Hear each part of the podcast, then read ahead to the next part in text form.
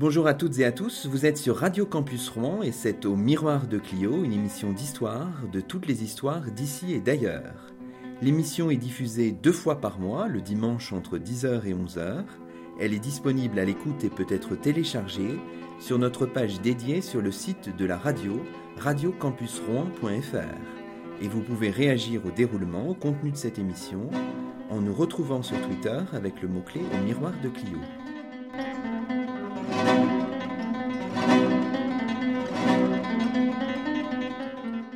Aujourd'hui, c'est le 16e numéro de la troisième saison d'Au Miroir de Clio, le 50e depuis la création de l'émission en décembre 2013, et nous avons le plaisir d'accueillir un invité exceptionnel, Jean Delumeau. Bonjour à vous. Bonjour. Jean Delumeau, vous êtes un historien du religieux bien connu, professeur honoraire au Collège de France, membre de l'Institut, auteur de dizaines d'ouvrages et d'articles qui font autorité, traduits dans de très nombreuses langues. On peut citer parmi d'autres Naissance et affirmation de la Réforme, Le catholicisme entre Luther et Voltaire, Le christianisme va-t-il mourir, La peur en Occident, Le péché et la peur, ou encore Une histoire du paradis. Votre dernier livre, publié en 2015, s'intitule L'avenir de Dieu. Il est publié aux éditions du CNRS. Vous revenez dans ce livre sur votre parcours, votre itinéraire depuis vos premières recherches à la fin des années 1940. Cette publication est l'occasion de revenir sur les points saillants de vos travaux qui n'ont eu de cesse d'explorer les mentalités religieuses de la fin de l'époque médiévale et de la période dite moderne. Il permet aussi de mesurer la force de votre engagement chrétien. Alors, ce qu'on peut peut-être faire, Jean Delumeau, c'est revenir d'abord euh, sur vos débuts. Mmh. Vous l'avez toujours raconté, l'enfance structure un individu, mais vous, vous n'avez jamais souhaité revenir sur cette période parce qu'elle est un petit peu ballottée, un peu douloureuse. Mhm. Vous préférez au contraire vous attarder sur le goût pour les études et pour l'histoire. C'est à Nice, quand vous étiez lycéen, vraiment, que vous avez eu ce, goût, cet intérêt pour, euh, pour l'histoire? Alors, je veux dire que euh, durant toutes mes études secondaires, c'est l'histoire comme matière que je préférais. Et donc, je n'ai pas du tout varié à cet égard. Hein. Alors, il se trouve que en classe terminale philo au lycée de Nice, j'ai eu un, professeur d'histoire qui m'a vraiment marqué. Il s'appelait Georges Delfaux. Et par conséquent, il m'a, quand on envisageait, quand je bavardais avec lui les années après, il m'a engagé à faire une carrière d'historien. Et je n'ai pas varié. Simplement, quand j'étais jeune, et ensuite en, en et en Cagne, il n'était pas facile de préparer en fac en même temps des certificats d'histoire. Parce qu'on était préparé plutôt au latin et au grec. Et donc je n'ai pu euh, entreprendre véritablement des études d'histoire que quand j'ai été à l'école normale supérieure. D'accord. Alors là, mais les, moniteurs euh, m'ont demandé ce que je voulais faire. J'ai dit, ben voilà, j'ai des certificats de licence de latin, français, grec, mais je n'ai pas de certificat d'histoire. Or, j'aimerais être historien. Mais ils m'ont dit, il n'y a aucun problème, vous recommencez une licence. Et là, je pouvais le faire. J'étais, j'étais à, la, à la Rudum, donc défrayé. On n'était pas payé encore, mais quand même défrayé pour l'essentiel. Puis on donnait des leçons, si vous voulez, à droite et à gauche. Bref, j'ai recommencé, comme on me le conseillait, une licence, cette fois une licence d'histoire et géographie. Et puis j'ai enchaîné mémoire de maîtrise et agrégation. D'accord. Mais avant ça, donc, euh, quand vous étiez au lycée, qu'est-ce qui vous intéressait dans l'histoire? Est-ce qu'il y avait déjà une période ou non, c'était en général. Non, et je dois dire que je n'ai choisi qu'assez tard la période à, laquelle j'allais consacrer une partie de ma vie, c'est-à-dire le XVIe siècle, et notamment le XVIe siècle romain. D'accord. Mais il y a eu effectivement, compte tenu du choix que à la fin de mes études supérieures, j'étais en train de faire un voyage. C'était un pèlerinage avec d'autres camarades. Un pèlerinage à Rome à Pâques 46 a provoqué un déclic chez moi. Nous visitions le palais Farnèse, qui est à la fois, comment dirais-je, l'ambassade de France, rez-de-chaussée premier étage, et l'école française de Rome au second étage. En visitant le palais Farnèse avec mes camarades, L'un de ceux-ci, qui était quelqu'un que j'estimais beaucoup, me dit Mais pourquoi tu viendrais pas là? Il dit Montrons l'école française. Alors je n'ai rien répondu, mais après j'ai réfléchi à ce qu'il m'avait dit. Et une fois que l'année suivante j'ai été agrégé, on m'a demandé qu'est-ce que vous aimeriez. J'ai dit ben, j'aimerais être candidat à l'école française de Rome. Alors j'ai été effectivement le candidat de la rue d'Ulm, de l'école normale supérieure, cette année-là, à l'école française de Rome. D'accord. Alors revenons un petit peu en arrière. Mhm. Avant l'intégration à l'école normale supérieure de la rue d'Ulm, il y a eu les classes préparatoires. Mhm. Vous les avez faites euh, d'abord à Marseille, au lycée Thiers. Et puis à Henri IV. Puis Henri IV pour la, deuxième cagne. Alors là, vous avez des professeurs qui vous ont marqué, hein, notamment à Marseille. Surtout à Marseille. Surtout à Marseille, et il s'est trouvé que c'était deux protestants. Et, moi, je ne, ayant été élevé auparavant dans des écoles catholiques, disons traditionnelles, je ne connaissais rien du protestantisme. Mhm. Alors, naturellement, j'ai regardé avec de grands yeux comment ils étaient faits. Ils m'ont paru sympathiques, je dois dire. Et alors, il y a l'un d'entre eux qui est devenu pour moi, euh, comment dirais-je, un modèle. Oui. Il était, il s'appelait Jacques Monod, il avait cinq enfants, et j'ai eu d'abord comme professeur de latin grec en Hippocagne à Marseille. Et en grec, au mois d'octobre 40, il nous donne comme texte grec à étudier, à traduire, il nous donne le discours sur la couronne de Démosthène. Mhm. Bon, nous, mes camarades et moi, on dit bon, très bien, ça vaut autre chose, pourquoi pas. Mais on a tout de suite compris. Car dans ce discours, Démosthène dit aux Athéniens ce n'est pas parce que nous avons été vaincus par Philippe de Macédoine que nous étions dans notre tort. C'était clair. Puis en juin suivant, juste avant la dispersion des vacances, il nous a invités, les, élèves de Cagnes, un samedi après-midi, à venir chez lui, prendre un pot. Modeste, c'était la guerre, hein, mais à prendre un pot. Et il habitait une maison très agréable, d'ailleurs avec un beau jardin, sur les hauteurs de Marseille. Et dès qu'on pénétrait dans le jardin, on comprenait tout de suite de quoi il s'agissait. Vous étiez accueillis par un parterre de fleurs dessinant une croix de Lorraine.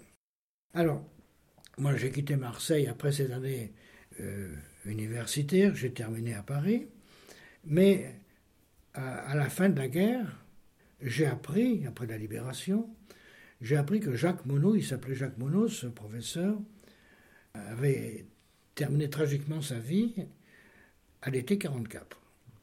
En effet, j'ai su par l'autre collègue philosophe, Roger Mel, alsacien replié à, replié à Marseille à ce moment-là, j'ai appris ce qui s'était passé. Il s'était, avec l'accord entier de sa femme, ils avaient cinq enfants. On ne pouvait pas imaginer tempérament, tempérament moins belliqueux que lui.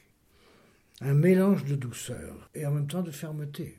Quoi qu'il en soit, il s'engage dans la résistance. Et dans le Massif central, euh, son groupe a été repéré par les Allemands. Il a dit à ses camarades Vous allez dans cette direction. Lui, il est resté sur place. Naturellement, les Allemands sont venus vers lui et lui ont dit Où sont passés tes camarades? Il a indiqué une direction inverse de celle qu'ils avaient effectivement prise. Hein. Et les Allemands ont compris rapidement qu'il s'était moqué d'eux, ils l'ont fusillé. Jacques Monod, c'est cette première figure qui vous a marqué à Marseille, mais vous avez cité son nom à l'instant. Il y a eu aussi Roger Mel. Alors, Roger Mel était le collègue de Jacques Monod comme prof de philo. Il était protestant lui aussi. Et donc, j'avais deux professeurs protestants alors que je ne savais pas auparavant ce qu'était un protestant. Mhm. Et dans des styles très différents, ils étaient l'un et l'autre des modèles. L'autre est sorti vivant de là. Bon. Mais euh, j'ai retenu un certain nombre de choses de lui. D'abord, c'était un, un, professeur de philo tout à fait remarquable. En second lieu, quelqu'un de religieusement très convaincu, ce qui était aussi Jacques Monod. Et Roger Mel, je ne sais pas pourquoi ça m'est resté ce message dans un de ses cours. Quand on doit prendre une grande décision, on est toujours seul. Et au cours de ma vie, j'ai pu également vérifier pour moi-même la justesse de cette observation. Alors donc, j'ai appris sur le vif ce que pouvaient être des protestants, qui m'ont vraiment marqué. Je ne suis pas devenu protestant pour autant parce que je n'accorde pas la même importance qu'eux aux épîtres de Saint Paul, en particulier sur euh, le, péché, le péché originel, etc. Vous diriez que c'est cet aspect-là qui vous sépare Notamment. Notamment, du monde protestant. Et, la prédestination, etc. là, la prédestination, je n'y crois, je n'y ai jamais cru, je n'y croirai jamais. D'accord. En revanche, Mel, d'une part, est un excellent professeur, et le hasard a fait que j'ai donné à plusieurs reprises euh, des, cours et des conférences à Strasbourg, et il venait toujours à mes conférences. Ils ont bavardé devant le public. c'est ça. Parce qu'il était professeur de théologie à Strasbourg. Hein. Il a été doyen de la faculté de théologie. D'accord. Après la guerre, il est revenu aussitôt à Strasbourg. Il y a fait toute sa carrière. Il était aussi le correspondant du Monde pour le protestantisme. D'accord. Donc, ces années de formation, l'intégration à l'école normale supérieure, donc en 1943, dans un contexte donc évidemment euh, difficile euh, et troublé, un contexte de guerre bien sûr. Qu'est-ce que ça représentait l'intégration dans cette euh, institution prestigieuse pour vous? Même si le contexte était difficile, ça devait représenter quelque chose quand même. De... Alors, je vais, oui, naturellement, c'est vrai. Cependant, pour moi, ça a été un immense soulagement la certitude de pouvoir terminer mes études. La certitude financière. C'est ça. D'accord. Autrement, j'aurais pas pu terminer. L'école normale supérieure m'a sauvé. Hum, hum, hum, Vous avez fait des rencontres importantes à l'école normale supérieure dans ces années-là? Euh, Oui, oui, mais les principaux amis que je me suis fait, c'était en Caille à Marseille. Ah, c'est ça, oui. En Caille à Marseille. Où je veux dire que j'ai eu des camarades, garçons et filles, admirables. Alors notamment, il y a quelqu'un, Salvetti, c'était, il, avait un nom, il avait un nom corse. D'accord. Son père était corse, sa mère auvergnate. La première fois que je l'ai vu en Hippocagne à Marseille, donc à la rentrée 40, j'ai trouvé qu'il avait l'air d'un séminariste. Mhm. Apparence austère, un petit peu maigre, etc. À l'usage, il s'est avéré être un camarade, je pèse mes mots, délicieux. D'abord, qu'on était des tables de deux à l'étude. On s'est mis à côté, on est devenus amis. Il n'était pas seulement mon ami, il était l'ami de tout le monde. Il était toujours souriant. Il était admirable. Et je dois dire que mes camarades, agnostiques ou pas, hein, ont conservé le même souvenir de lui. C'est quelqu'un qui nous a marqué je dirais, sa gentillesse. Alors, c'était le fils d'un médecin de Cogolin mais qui avait dit à ses parents euh, Moi, je veux être prêtre. Alors, ses parents lui avaient dit Bon, fais d'abord tes études supérieures, après tu choisiras. Conseil sage. Oui. Alors, il a fait deux ou trois ans de Cagne à Marseille, puis la licence de lettres à Aix-en-Provence. Après quoi, ses parents lui ont dit Alors, qu'est-ce que tu fais? Il a dit J'entre chez les Dominicains. Pas de problème. Et alors, il est entré chez les Dominicains à Toulouse, puis très rapidement, il a demandé à être envoyé en Haïti. Et la vie est très difficile, à tous égards. Il y a passé pratiquement toute sa vie. Donc ce camarade a été un modèle mais pour tout le monde, hein, tout le monde. Et en même temps, il était, il avait l'air austère, il était toujours gai. Donc voilà, un, des souvenirs de, cette, de ces classes préparatoires à Marseille. Hein. L'école normale supérieure, ces années-là, vous en gardez quel souvenir Vous avez appris des choses? Intellectuellement, c'était important pour vous? J'ai passé mes certificats de licence, euh, de mémoire d'études supérieures, agrégation. Bon, il euh, n'y a, a, pas eu de grands incidents. Mhm. Mais il y a quand même des faits qui m'ont marqué. C'est-à-dire que, comment dirais-je? Oui, après la libération de Paris, c'était en août 1944, on a, proposé à ceux qui le voulaient, à la rue d'Ulm, enfin à l'école normale supérieure, à Polytechnique, à l'école centrale, ceux qui voulaient s'engager, on, les acceptait et on leur ferait suivre une préparation militaire accélérée, puisque la guerre n'était pas terminée. Hein. La libération de Paris n'a pas signifié la fin de la guerre. Hein. Mhm. Alors, avec quelques camarades de la rue d'Ulm, je me suis engagé et j'ai été envoyé à l'école militaire interarmes, celle qui est maintenant à Kouet-Kidan, mais qui à l'époque était à Cherchel, en Algérie. Mhm, mhm. D'abord, je n'avais pas beaucoup voyagé. Ensuite, je ne connaissais rien de l'Algérie, sinon ce qu'on m'avait appris à l'école, où on m'avait écrit, on m'avait enseigné des erreurs. L'Algérie, ça a pour moi été un choc énorme. En ce sens que, bon, on a eu une traversée difficile, c'était le mois de décembre, il y avait une tempête en Méditerranée. On arrive à Oran. Ensuite, à l'école militaire interarmes, donc, qui est devenue ensuite Coup de je dirais rien de, rien de négatif à signaler. On avait, les cours étaient assez, assez sérieux, assez fatigants, etc. Bon, nos instructeurs étaient tout à fait corrects avec nous. Je dirais, au début, je n'ai rien vu. Et puis, on était arrivé à la fin décembre. Au mois de mars, un de nos instructeurs, qui devait être d'ailleurs instituteur dans le civil, dit à quelques normaliens Si vous voulez, je vous recevrai dans ma famille dimanche prochain. Euh, on a dit oui, naturellement, mes camarades normaliens et moi. Alors, des camions de l'école, ou un camion de l'école, nous a conduits dans sa famille, qui était dans la classe de Blida. On a passé d'ailleurs un moment très agréable. ces gens ont été gentils avec nous.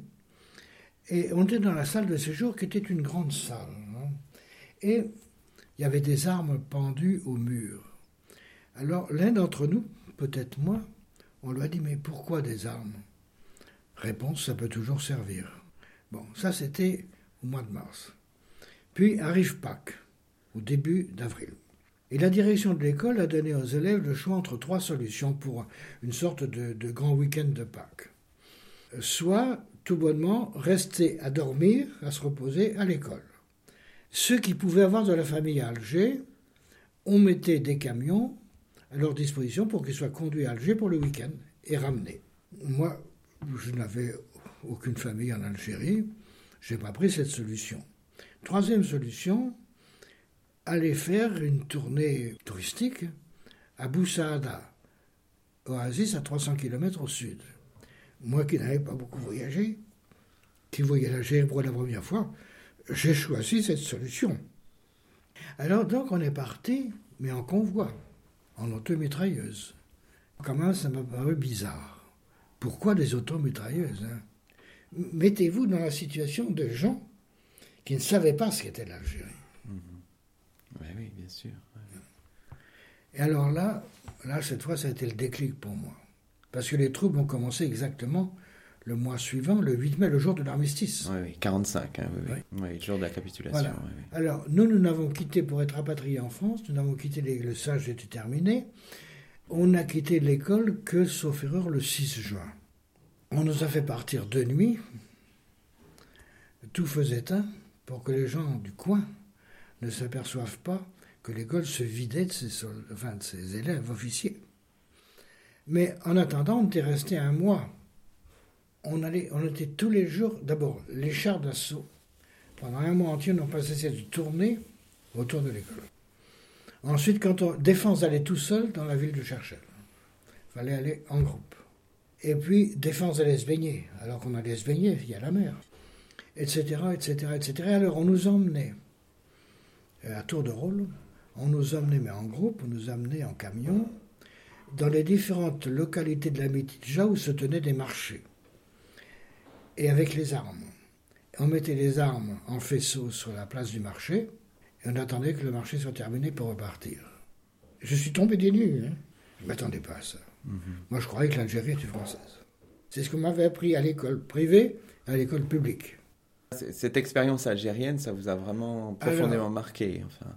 Alors, je dois dire que j'ai écrit cela à un camarade normalien, un peu plus âgé que moi, qui avait été un des principaux rédacteurs du journal Témoignage chrétien durant la guerre, André Mandouze, il est mort maintenant. Et j'ai écrit à Mandouze, tu sais, euh, voilà la situation réelle. Et après, quand j'étais revenu en France, je, l'ai revu, on en a reparlé, les conversations que nous avons eues sur l'Algérie ont été pour quelque chose dans le fait que lui, entré dans la carrière d'enseignant, il a demandé Alger. Il s'est trouvé là au moment de l'indépendance. Mais il était favorable aux indépendantistes. Et moi, j'ai compris que mes maîtres et les rédacteurs de journaux m'avaient menti. Menti sans le savoir. Menti tout de même. Moi, je croyais que les Algériens étaient devenus français. Pas du tout. Ça, c'est un événement qui m'a marqué. Et quand j'étais enseignant à Rennes, j'ai participé à des meetings contre la guerre d'Algérie. Cette expérience vous a ensuite ah hanté un petit peu. Ah, non seulement hanté, mais j'étais plutôt de droite. J'ai compris qu'on m'avait menti. Je, je, dois dire que depuis, j'étais et je reste un démocrate chrétien. J'ai compris qu'on ne pouvait pas concilier christianisme et colonisation, au moins dans le contexte que j'avais vu. Du point de vue de votre maturation religieuse, ce sont des années structurantes aussi importantes pour vous? Oui, oui, parce que ça m'a carrément déporté du point de vue religieux. Désormais, j'étais du côté des gens qui discutaient, qui n'acceptaient plus comme euh, parole d'évangile tout ce qui était dit, hein, y compris dans l'Église.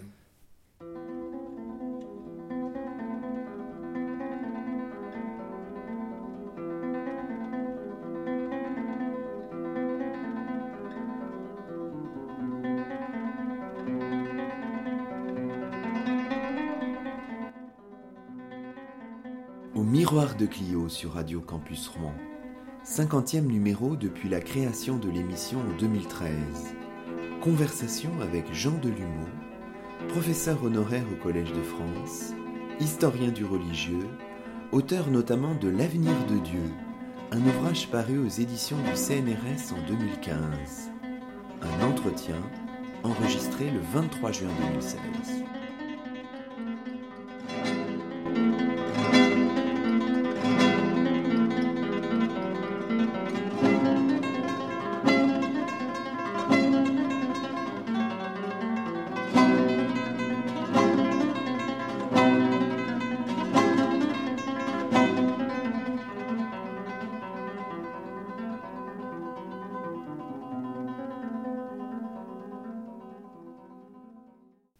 Vous obtenez l'agrégation en 1947. Oui.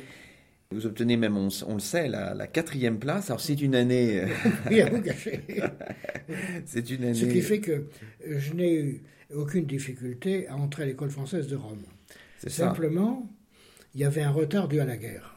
Alors donc, j'ai été agrégé en août 47 et je ne suis arrivé à Rome qu'avec un an de retard en novembre 48. Alors auparavant, pendant un an, j'étais enseignant à Bourges. Et cette expérience d'enseignant, donc là, vous aviez des lycéens, vous en gardez un bon souvenir? Très bon. Parce que, donc j'ai enseigné pendant un an, un an et un mois. Parce que la nomination ne sortait pas du ministère pour aller à Rome. Donc, j'ai fait l'année, en gros, 47-48, et j'ai commencé l'année 48-49. Et, compte tenu donc ce retard, j'ai fait le mois d'octobre 48, et là, une des surprises émouvantes de ma vie. J'arrive avec ma valise à la gare de Bourges. Qu'est-ce que je vois? Mes élèves, avec X bouteilles de vin. Grand souvenir de ma vie, oui. Vous allez commencer la préparation de votre thèse mhm. à l'école française de Rome euh, à partir de la fin de l'année 1948 dans des conditions de travail qui étaient très bonnes ou comment Pas très bonnes. Pas très bonnes parce que. Tout d'abord, j'étais marié avec un bébé. Et à l'école française de Rome, à l'époque, on voulait bien loger les membres, même avec leurs femmes. Mais on ne voulait pas loger de bébé, ce que je comprends. Donc, ma femme et moi, nous avons dû nous loger en ville, hein, et c'était cher. Donc, tout le salaire passait en loyer. Alors, Ceci dit, on a, on a vécu quand même. Bien sûr. Donc, Il plus malheureux que nous. Vous étiez à Rome pour préparer une thèse. Vous aviez choisi de travailler sur l'Italie moderne. Et non seulement sur l'Italie. Alors, je m'étais, avant de partir à Rome, je suis quand même allé voir les, à Paris les, profs d'histoire moderne, entre guillemets. Hein. Et un de mes profs de Sorbonne, qui d'ailleurs était spécialiste d'histoire allemande et non pas d'histoire italienne, m'a donné un très bon conseil.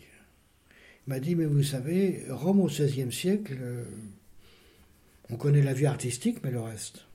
J'ai repris cette idée, et d'ailleurs, ce professeur m'a accompagné jusqu'à la soutenance. C'était Gaston Zeller, c'est ça, votre directeur de thèse. Oui, il est mort quelques mois après ma soutenance. On avait d'ailleurs retardé la soutenance à cause de son état de santé. Mais mon conseiller réel, ça a été Fernand Brodel.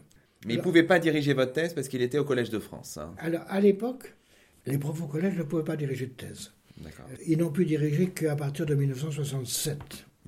Mais il a été membre du jury, naturellement. C'était impossible. Alors, il m'a donné, avant de partir à Rome, m'a donné, entre autres, un très bon conseil. Je me suis toujours très bien trouvé des conseils de Fernand Brodel, je dois dire. Très épaulé par sa femme. Brodel était Brodel. Hein. Bien sûr. À la fois un puits de science et une plume. Il écrivait. C'est presque des romans, ces livres. Bon, alors, Brodel me dit, puis si vous partez pour Rome, et pour étudier la vie économique, vous devriez rechercher le dossier de Lalin. Alors je n'ai pas osé lui dire, cher monsieur, qu'est-ce que c'est que Lalin hein Bon. Alors, rentré chez moi, j'ai pris un dictionnaire. Ben, sulfate double d'aluminium et de potassium. Et qui servait notamment, jusqu'à la révolution industrielle du 19e, qui servait notamment comment dirais-je, on baignait les tissus dans des bains d'Alain pour ensuite fixer la couleur sur le. D'autre part, on traitait les peaux à la lin pour qu'elles deviennent imperméables. Il y avait aussi des usages en pharmacopée pour éviter les saignées. Et mon beau-père d'ailleurs, qui se rasait encore avec un coupe-chou, quand il se coupait, il avait une pierre d'Alain à la maison. Alors j'ai appris très rapidement ce qu'était l'Alain et j'ai cherché le dossier de l'Alain. Pas facile à trouver. Non.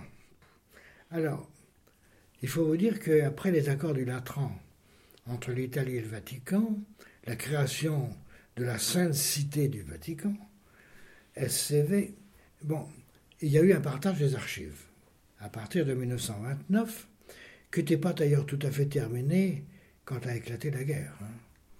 Quoi qu'il en soit, aux, archives du Vatican, on m'a dit, mais ça a été donné aux archives d'État à Rome. Je vais aux archives d'État.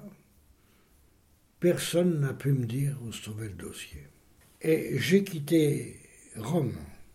Au bout des deux ans de travaux, j'ai quitté Rome sans avoir trouvé le dossier de l'Alain. Alors, en revanche, au Vatican, je pouvais commander microfilm sur microfilm, parce qu'il y avait déjà un service de microfilm. Il n'y en avait pas aux archives de Rome, Archivio di Stato, archives d'État, il n'y avait pas. Et tous les archivistes que je contactais, dossier de l'Alain, m'envoyaient vers des fausses pistes. Alors, je quitte Rome, je suis nommé prof de Cagne ici à Rennes.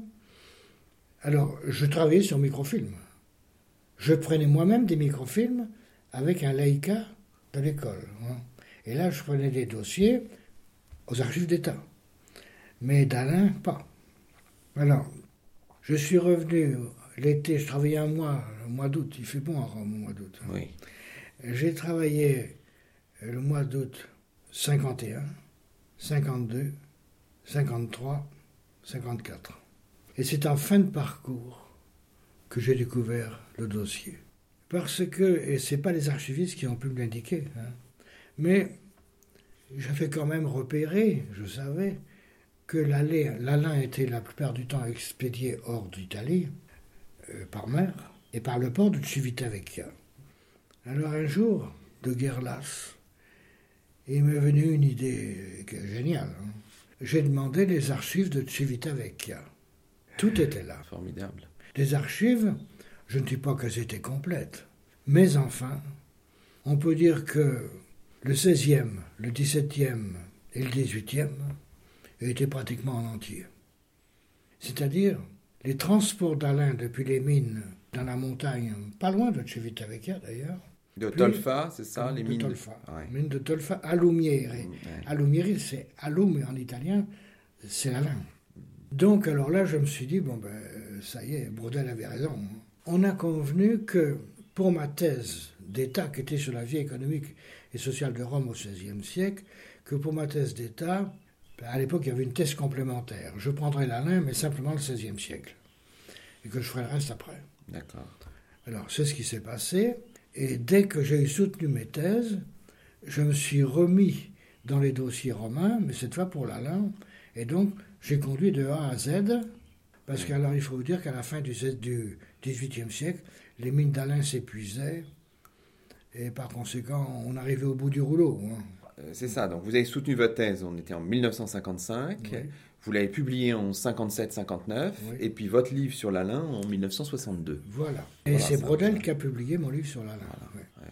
Tolfa, à Lumière, ils vous ont reconnu, ils ont reconnu votre travail aussi. Ah ben c'est-à-dire que, naturellement, j'avais envoyé un exemplaire de ma thèse à Tolfa et à Lumière et aux mmh. archivistes, etc.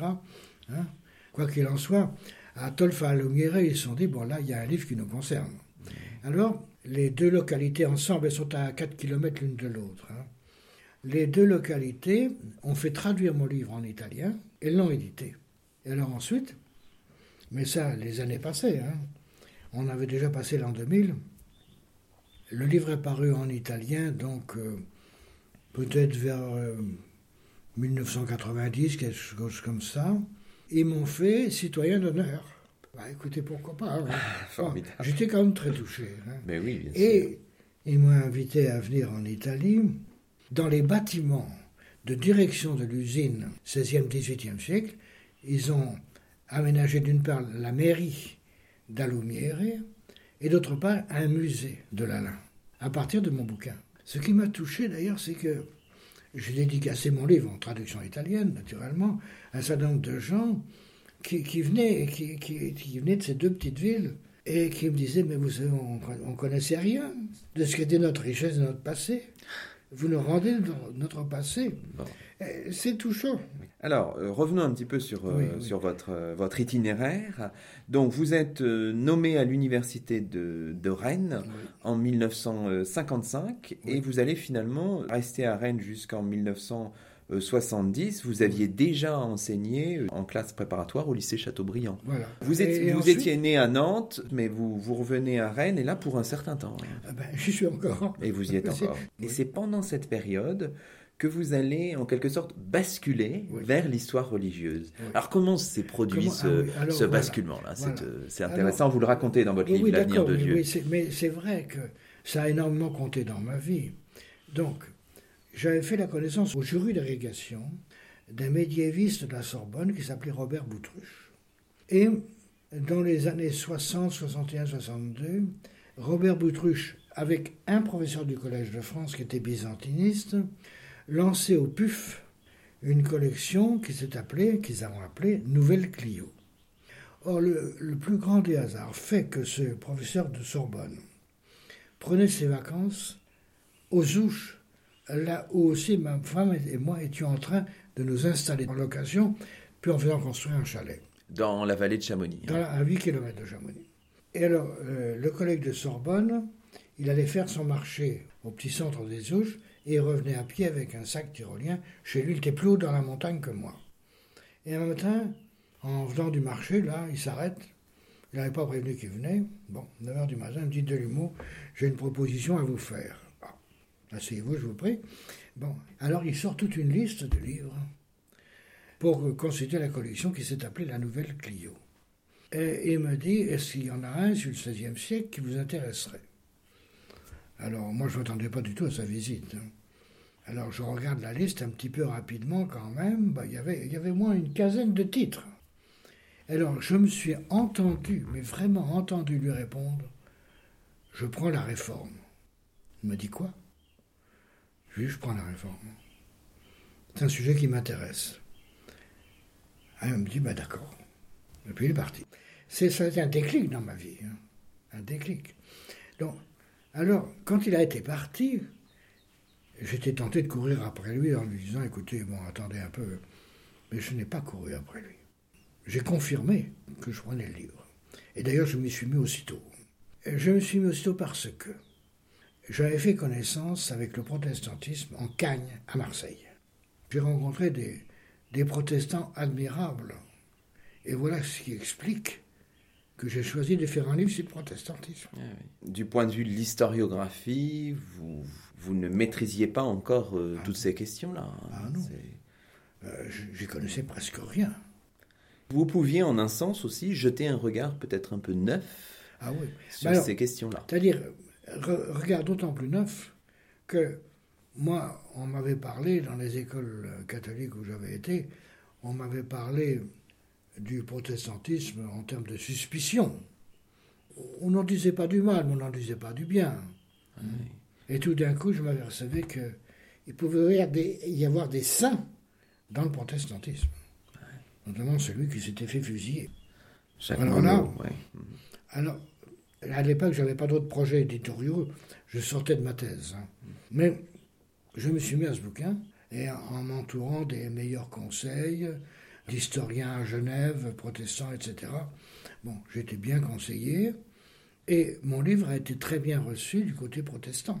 Alors, il est publié en 1965, donc finalement assez rapidement. Hein. vous mettez 4 ans à, le faire et à le, à ah, publier. Euh, j'ai fait porter mes cours également à Rennes là-dessus. Hein. Bien sûr, mais quand même, enfin, c'est quand même assez rapide quand on sait que ce n'était pas votre spécialité de, ah, départ. Et vous allez prendre goût à ça, puisque vous publiez aussi, euh, ça c'est en 1971, une espèce de, de suite ou de complément qui ah s'appelle Le catholicisme entre Luther et Voltaire. Alors je dois dire que mon collègue de la Sorbonne qui m'avait recruté pour ce livre.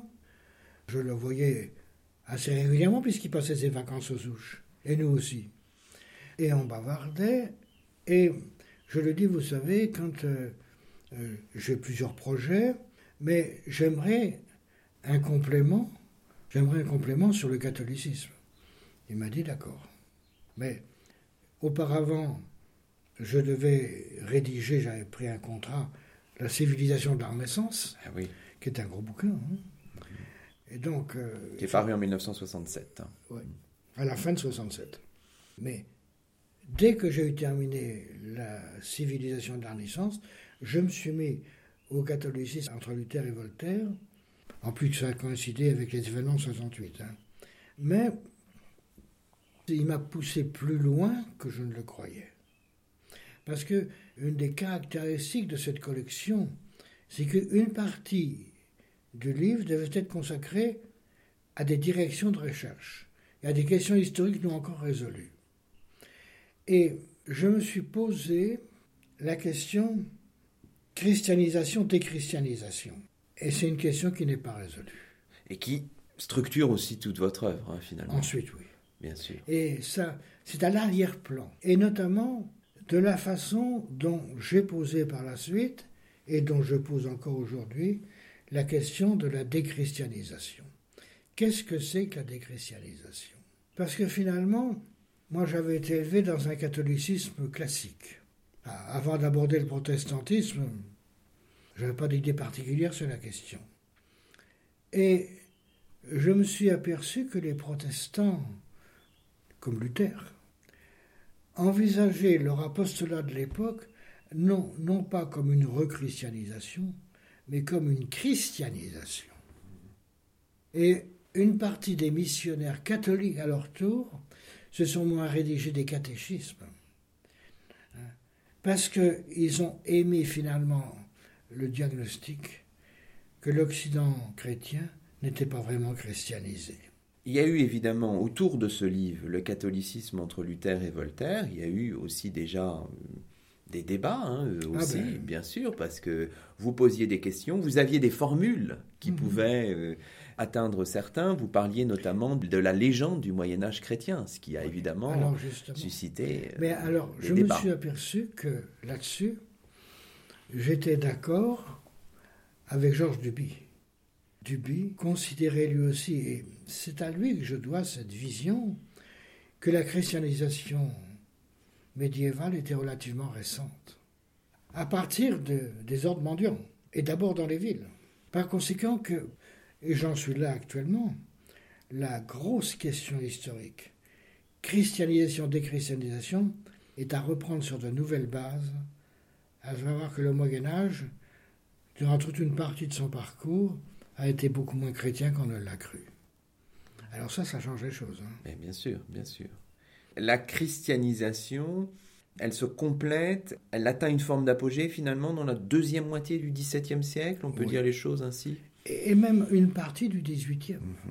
Donc repenser la christianisation invite évidemment à repenser la déchristianisation. Absolument. Donc c'est un couple vraiment qui fonctionne. Absolument. Donc, moi, si vous voulez, je quitterai la scène sur cette problématique, mais je crois pouvoir dire que je suis le premier à l'avoir suggéré, formulé de cette façon. Ces deux ouvrages, euh, Naissance et affirmation de la réforme, Le catholicisme entre Luther et Voltaire, vous avez toujours souhaité les rééditer régulièrement et vous êtes associé avec d'autres historiens. Alors, à propos de ce livre que je citais tout à l'heure, paru en 1971 dans la Nouvelle Clio, et qui s'intitule Le catholicisme entre Luther et Voltaire, et à partir du questionnement que je me suis donné à moi-même, je me suis aperçu que le livre était en partie à reprendre. À reprendre, non pas tellement dans sa problématique, mais dans, son, dans ses dossiers d'information. Et alors je me suis associé avec euh, une historienne, Monique Cotteret, qui alors a repris mon livre de la Nouvelle Clio, le second de la Nouvelle Clio, qui l'a repris, qui l'a énormément enrichi, hein, de sorte que depuis lors, depuis lors, il paraît sous nos deux noms. Donc ça, c'était pour le, le- le second, mais pour le premier, vous, avez fait cette démarche aussi avec euh, deux historiens cette fois, Thierry Van Ekvelen Oui. et puis Bernard Cotteret. Euh, Wanek Fellen est mort. Il est mort prématurément. Et quant à Bernard Cotteret, c'est le mari de Monique. de Monique. hein. Il est angliciste. Seulement, malgré tout, les, les enrichissements qu'ils ont apportés à mon livre ne sont pas aussi importants Oui, oui. euh, que ceux qu'avait apporté sa Monique Cotteret. Monique Cotteret. Ouais, oui, voilà. très bien.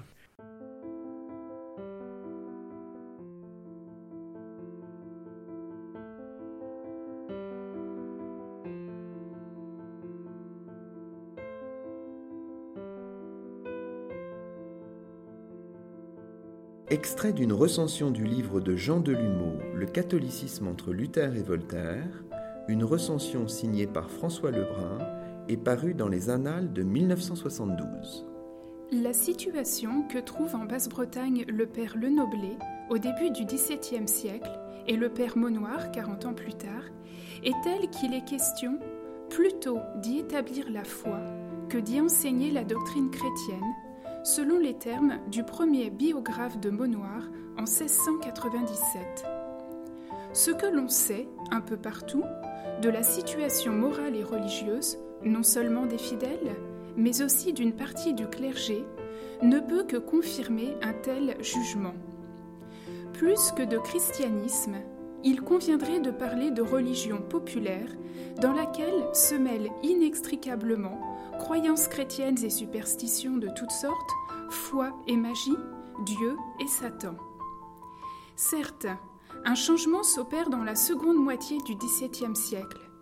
La progressive mise en place d'un clergé digne et instruit, grâce à la création des séminaires, l'élan mystique du début du siècle et ses prolongements aboutissent à des résultats indiscutablement positifs, mais qui n'intéressent qu'une frange du peuple chrétien, qui a longtemps caché, aux yeux de l'historien, la grande masse silencieuse. Si l'on admet que l'œuvre de christianisation du XVIIe siècle n'a guère eu d'effet sur les masses, il va de soi que la déchristianisation du XVIIIe siècle devient un faux problème.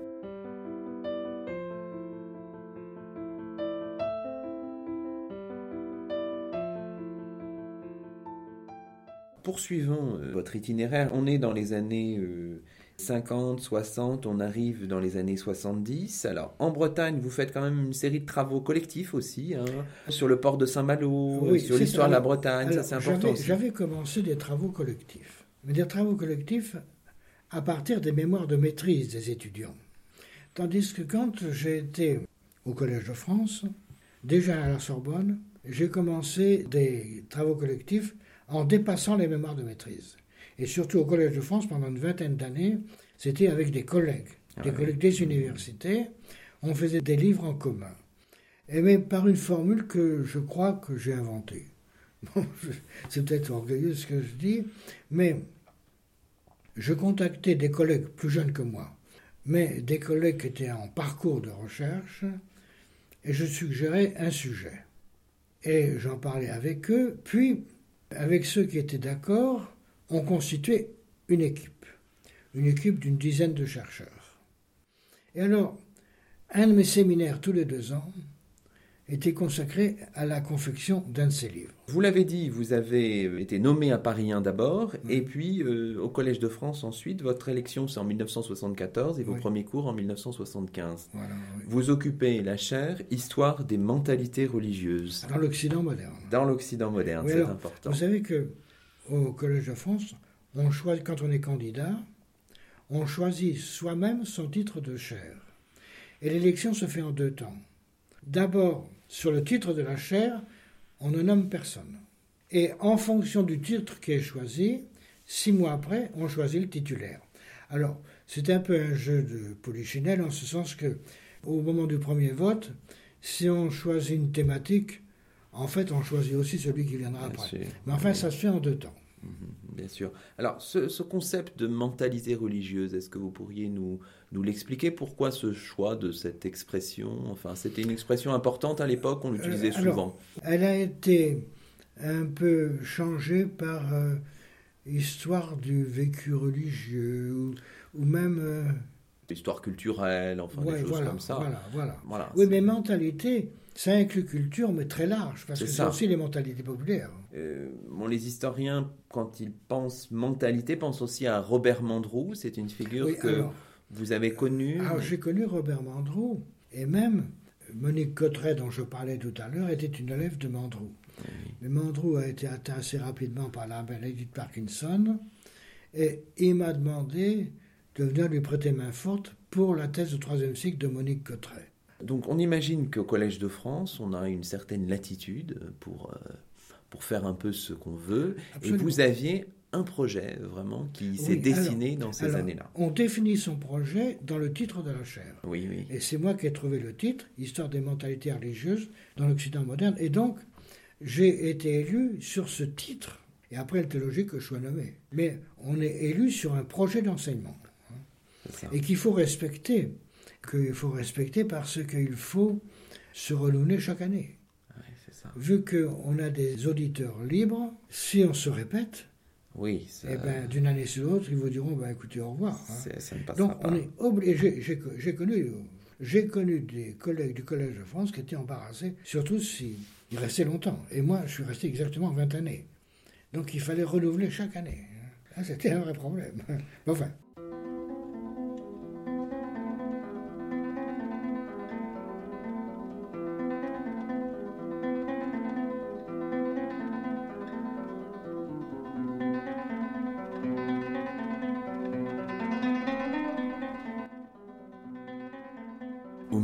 De Clio sur Radio Campus Rouen. 50e numéro depuis la création de l'émission en 2013. Conversation avec Jean Delumeau, professeur honoraire au Collège de France, historien du religieux, auteur notamment de L'avenir de Dieu, un ouvrage paru aux éditions du CNRS en 2015. Un entretien enregistré le 23 juin 2016.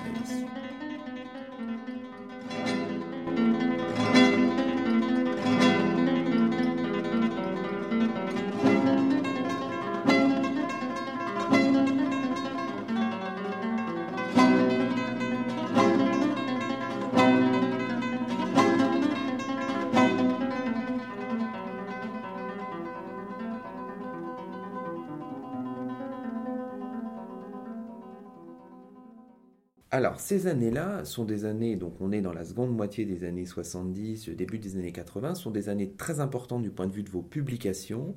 Et vous publiez sans doute votre ouvrage le plus connu, La peur en Occident. C'est en 1978.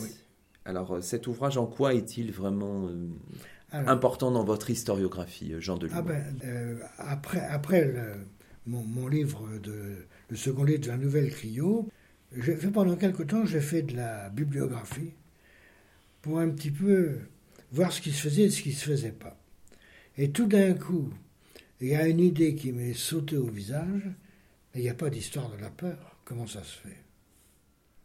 Mhm. Alors, j'ai refait de la bibliographie pour creuser cette intuition. Il n'y avait pas d'histoire de la peur. Il y avait des histoires ponctuelles de la grande peur de 89. Mais enfin, il n'y avait pas d'histoire de la peur sur une assez longue durée. Alors, j'ai décidé de m'y mettre. Mais alors, en même temps, et surtout à l'époque quand je prenais cette décision et que je signais un contrat avec Fayard, en même temps, euh, je me rendais compte que je me donnais du travail pour longtemps. Hein. Parce que si je faisais la peur, je ne voulais pas rester à la peur. Dans le premier projet, il y avait déjà ce qui est devenu le, mon plus gros livre, Le péché et la peur, mais après, ce serait le sentiment de sécurité, puis euh, les, rêves de bonheur. Vous l'aviez déjà en tête dans les années 70 Ah oui. Ah oui. C'était ah un projet de longue haleine. Ah oui, oui. Oui, parce que je savais que j'avais un temps devant moi de travail. Hein. Et, et puis en plus, alors j'étais décidé, à titre personnel, j'étais décidé à sortir de la peur. Alors, premier étage de la fusée, si j'ose dire, c'est euh, donc La peur en Occident de 1978. Alors, vous examinez à la fois tous les types de peur, celle du plus grand nombre, et vous montrez aussi que il y a un discours de peur dans la culture ah. dirigeante. Alors justement, d'ailleurs, ceci m'amenait à quelque chose que je n'avais pas prévu au départ. Ça m'a amené à une relecture de l'histoire occidentale.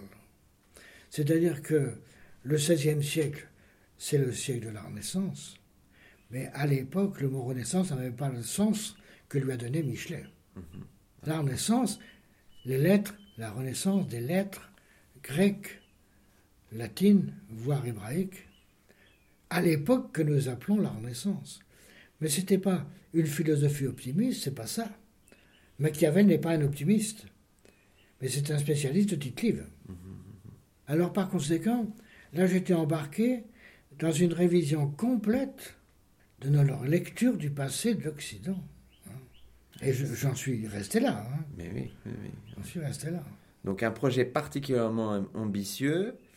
Le, volume le plus épais de la série, c'est Le péché et la peur, 1983.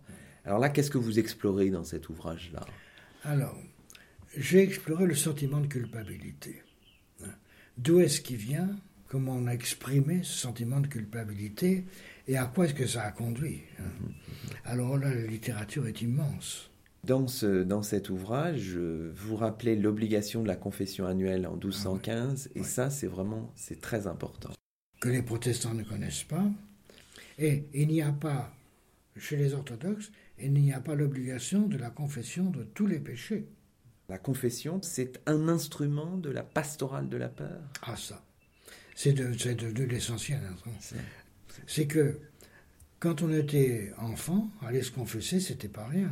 Quand on examine les deux premiers volumes de, de la série de sept ouvrages, là, qui va de la peur à l'espérance, on voit bien que ça s'enracine, vous le dites aussi dans la préface de la peur, ça s'enracine là dans vos souvenirs d'enfance. Ah oui, ah c'est ah. quelque chose qui vous a marqué, cette, cette église culpabilisante oh euh, dont, dont vous vouliez sortir hein, finalement. C'est-à-dire que euh, la libération, de la part d'un catholique pratiquant, ça peut vous étonner. Mais la libération, ça a été le lycée. Alors, peut-être une interrogation sur le, la, la, réforme ou les réformes protestantes. Est-ce qu'elles marquent une rupture dans cette espèce de pastorale de la peur qui règne en Occident? Dans mon livre Le péché et la peur, je réponds partiellement, mais partiellement seulement à cette question. C'est-à-dire que le protestantisme, surtout avec Luther et le courant luthérien et le courant anglican, ont pratiquement abandonné la, pastorale de la peur, en insistant justement sur la sécurisation qu'apporte la justification par la foi. En revanche, chez les calvinistes, l'accent qui a été mis pendant longtemps sur la prédestination a, obligé de faire avec et donc euh, a créé une angoisse, une nouvelle angoisse, l'angoisse d'une prédestination à l'enfer. C'est la fin d'ailleurs de mon livre sur le péché et la peur. C'est la prédestination calvinienne. Hein, c'est ça. Donc, en fait, qui a été une épreuve redoutable. Hein. Oui, c'est-à-dire que le, message des réformes, il est finalement assez ambigu. Quoi. On ne ah, sort pas complètement de cette, euh, cette pastorale de, de la peur.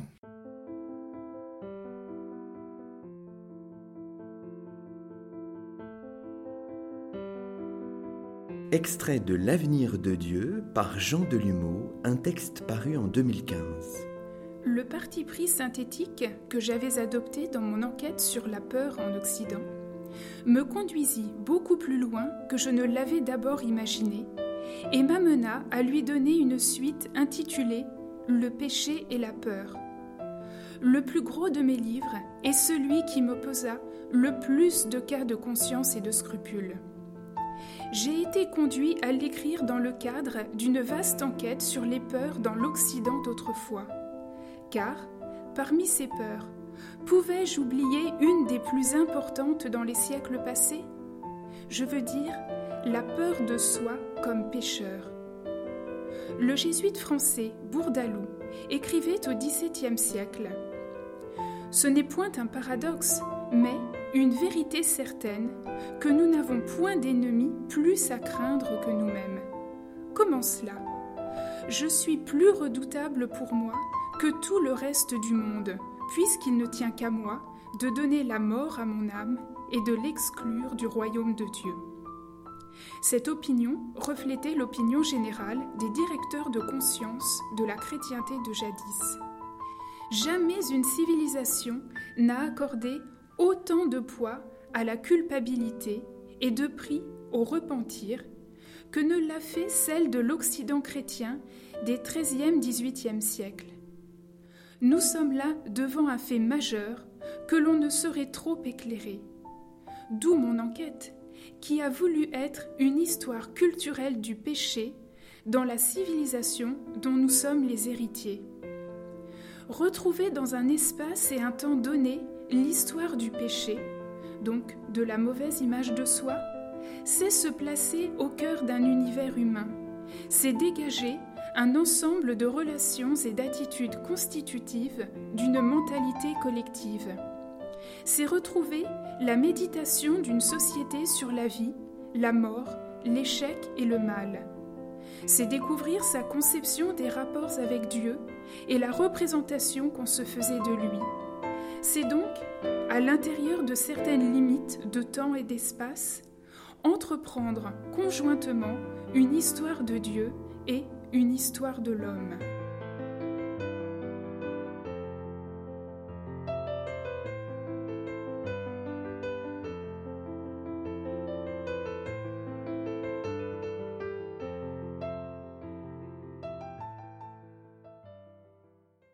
L'a dit tout à l'heure, hein, il s'agissait de sortir de la peur. Vous-même, par vos ouvrages, vous vouliez sortir.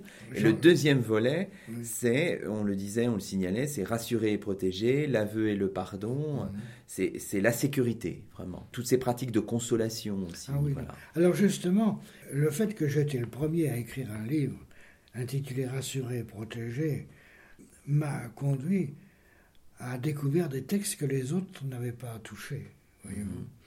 Et donc c'était c'était un point de départ, c'est un gros livre, hein, mais je ne me suis pas ennuyé en le faisant et le public suivait. Hein. Ah oui, bien sûr.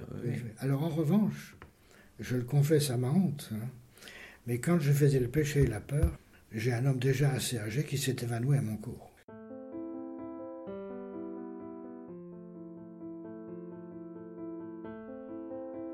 Extrait de Rassurer et protéger, le sentiment de sécurité dans l'Occident chrétien un texte de Jean Delumeau paru en 1989. Survolons une dernière fois et à tire-d'aile l'évolution que nous avons décrite. En début de parcours, les prières à Dieu et aux saints concernent surtout la vie matérielle, la protection des maisons et des bateaux, des champs et des troupeaux, l'éloignement des orages et des tempêtes, des insectes et des contagions. Ces invocations et exorcismes ont traversé les siècles et, dans les pays catholiques, sont arrivés jusqu'au rivage de notre époque. Pourtant, l'un des aspects majeurs des deux réformes religieuses du XVIe siècle fut l'insistance, non pas nouvelle, mais renforcée, sur le salut éternel. La vie terrestre étant, de toute façon et à cause du péché originel, une vallée de larmes, L'important était de sauver son âme et de lui éviter les périls d'outre-tombe. Le vrai danger se situait dans l'après-mort. Cette perspective était à l'évidence génératrice d'angoisse. Aussi fallut-il l'équilibrer par des contrepoids rassurants. Ceux-ci furent, du côté protestant, la justification par la foi, remède simple et qui se voulait radical. Du côté catholique, une panoplie d'armes spirituelles. Absolution sacramentelle, rosaire, scapulaire, indulgence, dont les actions conjuguées devaient permettre d'échapper à l'enfer et de raccourcir le séjour en purgatoire, l'enfer provisoire. De part et d'autre de la frontière confessionnelle, ces systèmes défensifs connurent leur apogée au XVIIe siècle. Or, une modification profonde des perspectives se dessina à l'époque des Lumières, particulièrement après 1740. À la méconnaissance générale des valeurs terrestres et humaines qui avait marqué l'anthropologie de l'âge classique, succède l'espoir d'une amélioration de l'existence quotidienne et une aspiration au bonheur ici-bas.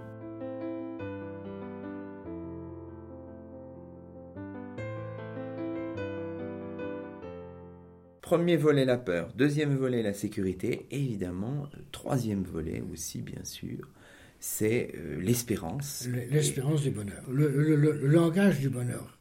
Qu'est-ce que le paradis? Ce sont les trois volumes d'une histoire du paradis. D'abord l'histoire du paradis terrestre. Voilà. Histoire ensuite de, des mille ans de bonheur, que j'ai traité plus longuement que la plupart des autres. Et puis euh, le paradis définitif, qui se termine quand même sur une phrase de Sainte Thérèse d'Avila, qui avait eu, entre autres, une vision hein, du paradis. Et les premières personnes que j'y vis furent mon père et ma mère. C'est la conclusion de toute cette série. Oui, c'est ça.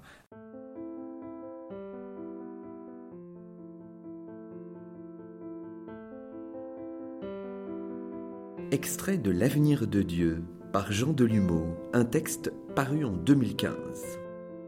L'historienne anglaise Marjorie Reeves a très justement écrit les rêves des hommes constituent une partie de leur histoire et ils expliquent beaucoup de leurs actes. Cette pénétrante observation est la meilleure des introductions au nouveau projet historiographique que je présente ici. Car les rêves de bonheur ont vocation, eux aussi, comme les peurs et le besoin de sécurité, à devenir objet d'histoire. Dans le livre que j'ai publié en 1992, sous le titre Le Jardin des délices, je ne me suis occupé que du paradis terrestre, car, sous la plume des premiers écrivains chrétiens, c'est-à-dire tout de même jusqu'au VIe siècle de notre ère, le mot paradis n'a, sauf exception, que le sens de paradis terrestre. Quelques années après le Jardin des délices, je publiai un nouvel ouvrage mille ans de bonheur, sur la durable espérance de retrouver dans l'avenir le paradis terrestre des origines. L'espérance millénariste a en effet pu être qualifiée de nostalgie du futur. Il faut d'abord préciser le sens du terme millénarisme. Quand on l'emploie correctement, il s'agit moins de l'attente de catastrophes appelées à marquer le début d'un nouveau millénaire que de l'espérance de mille années de bonheur terrestre, le chiffre mille ayant été entendu au cours des âges, tantôt strictement, tantôt de façon symbolique. Cette recherche m'a conduit des prophéties de l'Ancien Testament au New Age et m'a amené à reconstruire les passerelles, plus importantes qu'on ne le pense d'ordinaire, qui relièrent historiquement le millénarisme aux utopies et à l'idéologie du progrès.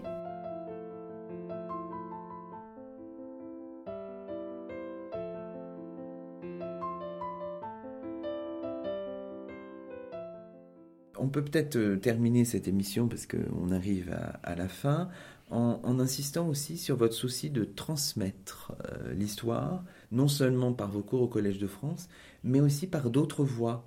Alors vous avez par exemple, participé à la série Des religions et des hommes pour la cinquième. C'était Ah, aussi intéressant pour vous. Ouais, c'est vous, hein, c'est vous, hein, c'est vous le, voilà, le concepteur de cette série. j'avais eu l'occasion de rencontrer euh, Jean-Marie Cavada. Il a été chargé de créer la chaîne 5. Mhm.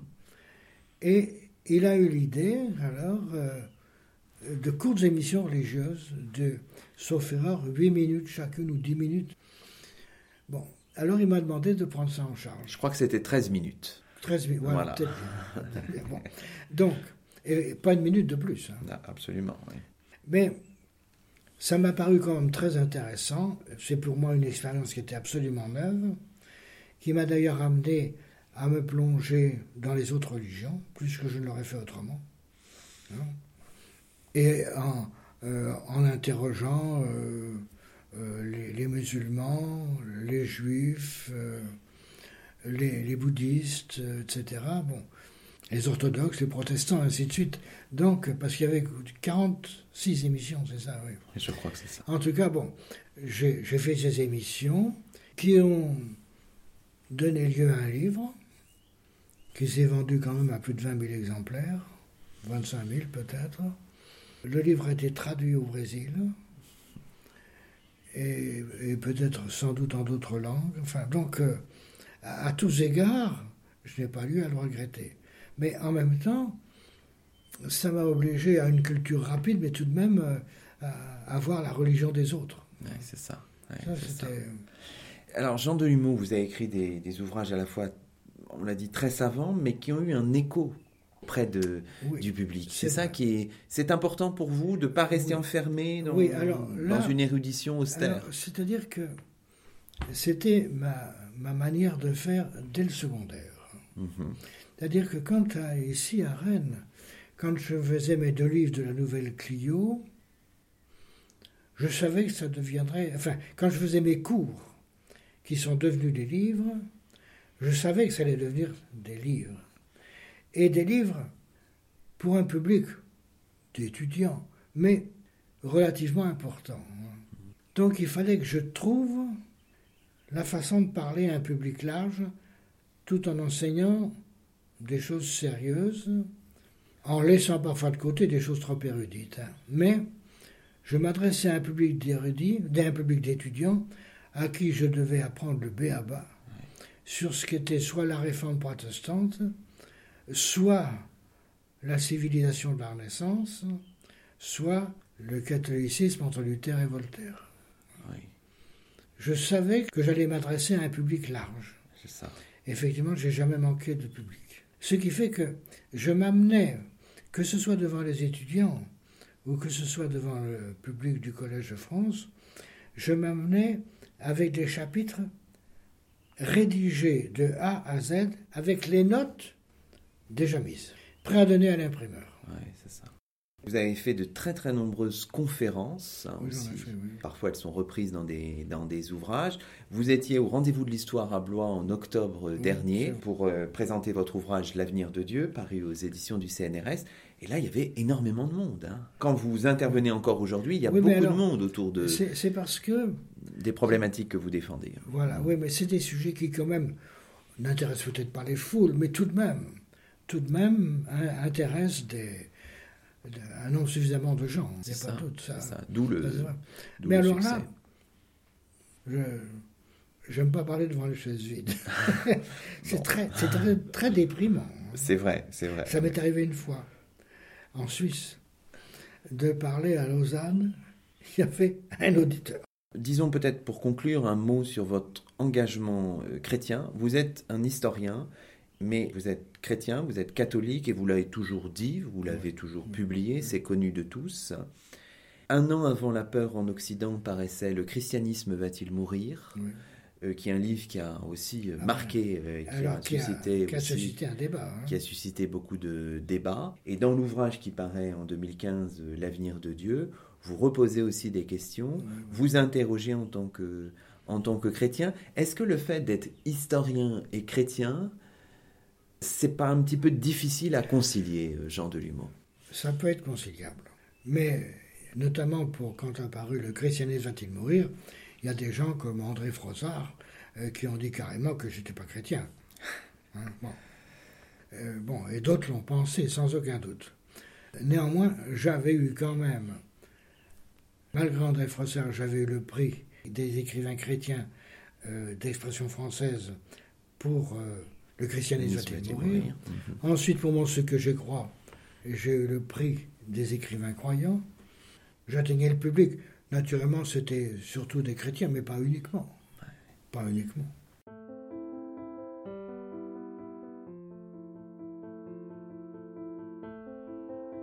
Extrait de L'Historien et la foi, un recueil de textes dirigé par Jean Delumeau et paru en 1996. La cèse historique n'a pas pour but une fuite dans le passé, mais une compréhension du passé qui autorise une plus grande liberté et une plus grande créativité dans le temps présent. C'est pourquoi le travail de l'historien ne doit pas être d'abord considéré comme un corps de résultats. L'histoire est faite pour être dite, mais non point redite. Elle vaut parce qu'elle est mouvement, mouvement du chercheur qui, à partir d'insatisfaction ou de manque contemporain, part en quête de traces oubliées ou cachées qui fait halte en un lieu qui lui paraît propice, et dont il situe la géographie sur la ligne du temps par rapport à une origine, un avant générateur de sens et de compréhension. Puis, s'en revient vers ses compagnons, non pour leur dire ce qu'il faut faire, ou ce qu'ils sont en vertu d'un héritage, mais pour leur montrer ce que d'autres, différents, ont été ou ont cru. Dans cette optique, le retour à l'histoire n'a pas pour fin l'immobilisation du temps. Le recours à l'histoire n'est pas destiné à être pourvoyeur de normes. Et l'historien, qui refuse de servir ses buts, est parfois considéré comme un empêcheur de tourner en rond. La quête de nouveaux passés se doit de servir d'aiguillon à la créativité du présent.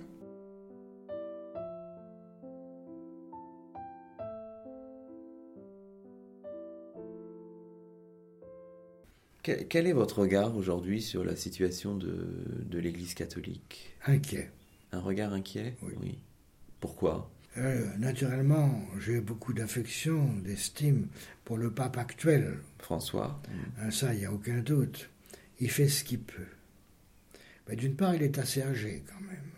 Bon, écoutez, on peut encore. Euh, moi, j'ai écrit jusqu'à 92. Bon, je ne sais pas s'il pourra jusque-là tenir le coup. Mais par qui sera-t-il remplacé? Voilà, là je m'inquiète. L'Église doit se réformer oh, Complètement. Alors justement, dans ce livre-là... L'avenir de Dieu. L'avenir de Dieu. Dans l'avenir de Dieu, je fais des propositions qui paraissent révolutionnaires. Pourquoi est-ce qu'il n'y aurait pas des femmes prêtres? Qu'est-ce qui empêche Qu'est-ce qui empêche qu'il y ait, euh, théologiquement parlant, qu'est-ce qui empêche, mis à part le péché originel, qui disparaît, qu'est-ce qui empêche que des femmes soient prêtres? À mon avis, rien. La, place des femmes, le, mariage des prêtres euh, Pourquoi pas? Pourquoi pas?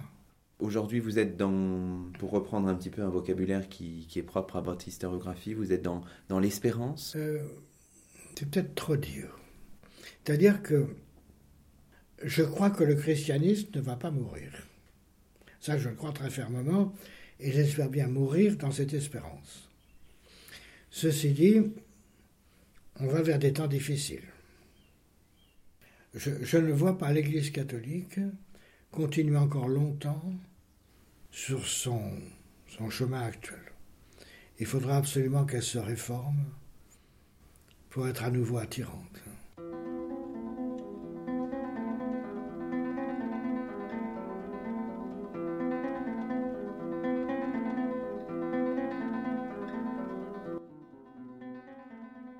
C'était au Miroir de Clio sur Radio Campus Rouen.